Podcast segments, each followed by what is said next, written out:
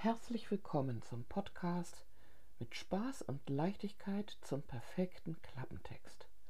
So schreibst du einen Klappentext für dein nächstes Buch, der funktioniert und dir neue Leser bringt.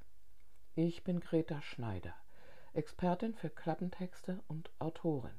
In diesem Podcast gebe ich dir knackige Tricks und Tipps, mit denen dein Klappentext mit Leichtigkeit gelingt und mit denen du dein Buchmarketing Stück für Stück aufbaust.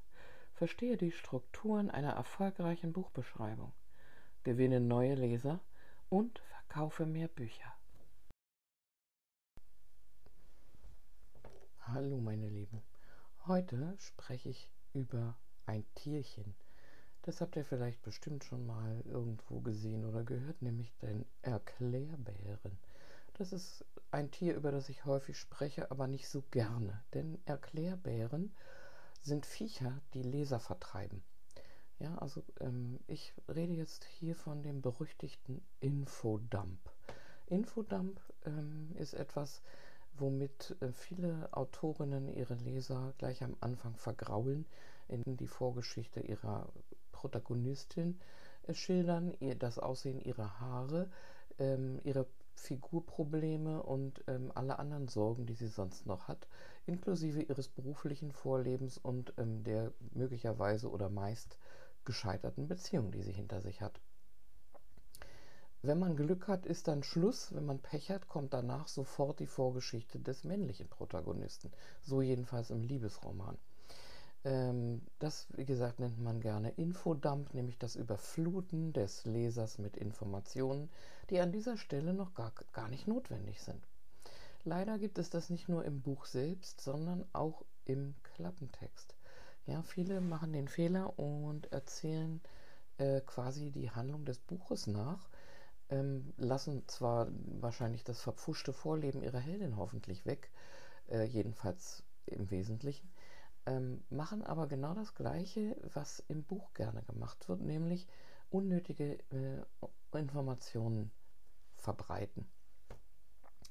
Äh, das gilt insbesondere für den unbeliebten Mittelteil des Klappentextes. Ist ja auch bei Büchern oft unbeliebt, der Mittelteil, äh, wo man jetzt quasi, nachdem wir die Protagonisten vorgestellt haben, äh, in die Handlung kommen, also den Auslöser der Handlung anfangen zu schildern und quasi ähm, beschreiben oder beschreiben wollen, wie es denn jetzt letztendlich zu dem Konflikt kommt, um den unser Buch sich dreht.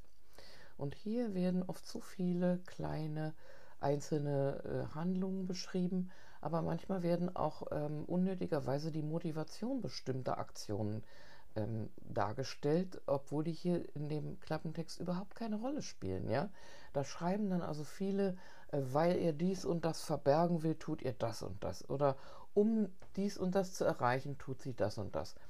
Und ähm, mein Tipp wäre, dieses, um etwas zu erreichen, diese Motivation ähm, wegzulassen. Das kann man ganz oft streichen, weil das ähm, im Klappentext unnötig ist. Da geht es nur darum, was tut er, warum er das tut. Das erleben wir dann beim Lesen des Buches.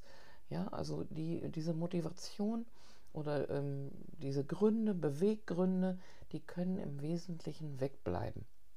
Wenn sie sich nicht aus dem Text selbst, also aus der vorherigen beschriebenen Aktion, die im Klappentext aufgenommen ist, die du im Klappentext aufgenommen hast, ergibt. Ja? Also ähm, streiche unnötige Infos.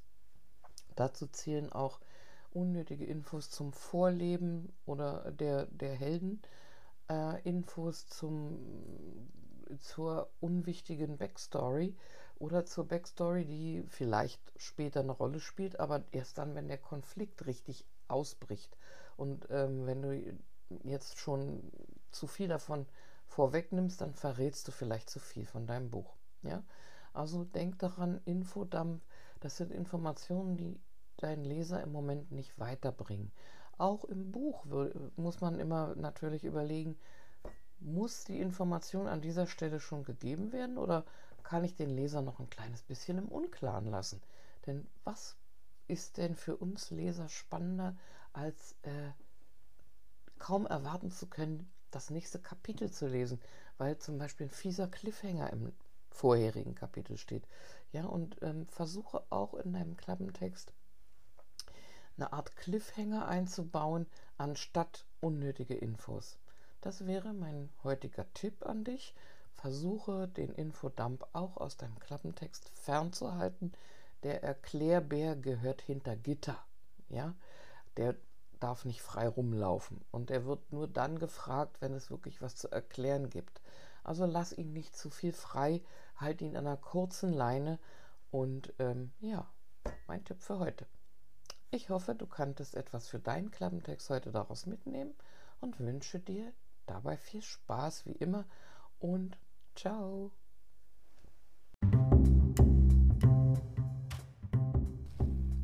Wenn du endlich deinen Klappentext mit Leichtigkeit formulieren möchtest, ohne dir jedes Mal aufs Neue darüber den Kopf zu zerbrechen, wie es am besten geht, also damit bessere Sichtbarkeit, mehr Leser, bessere Verkäufe für deine Bücher erzielen möchtest, dann besuch mich auf der Seite greta-schneider.de slash Klappentext.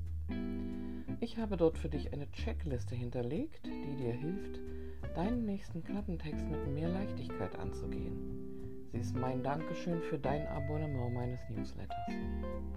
Fast jede Woche bekommst du dann einen neuen Tipp für deinen Klappentext, dein Cover und für dein gesamtes Buchmarketing. Ich beschäftige mich jeden Tag damit, Autorinnen und Autoren dabei zu unterstützen, ihren Klappentext exakt auf den Punkt zu bringen, damit neue Leser anzuziehen und letztendlich mehr Bücher zu verkaufen. Denn das mache ich jeden Tag. Ich helfe meinen Kolleginnen und Kollegen, also dir, jeden Tag ein bisschen erfolgreicher zu werden. Du willst das auch? Dann besuch jetzt meine Webseite greta-schneider.de slash Klappentext.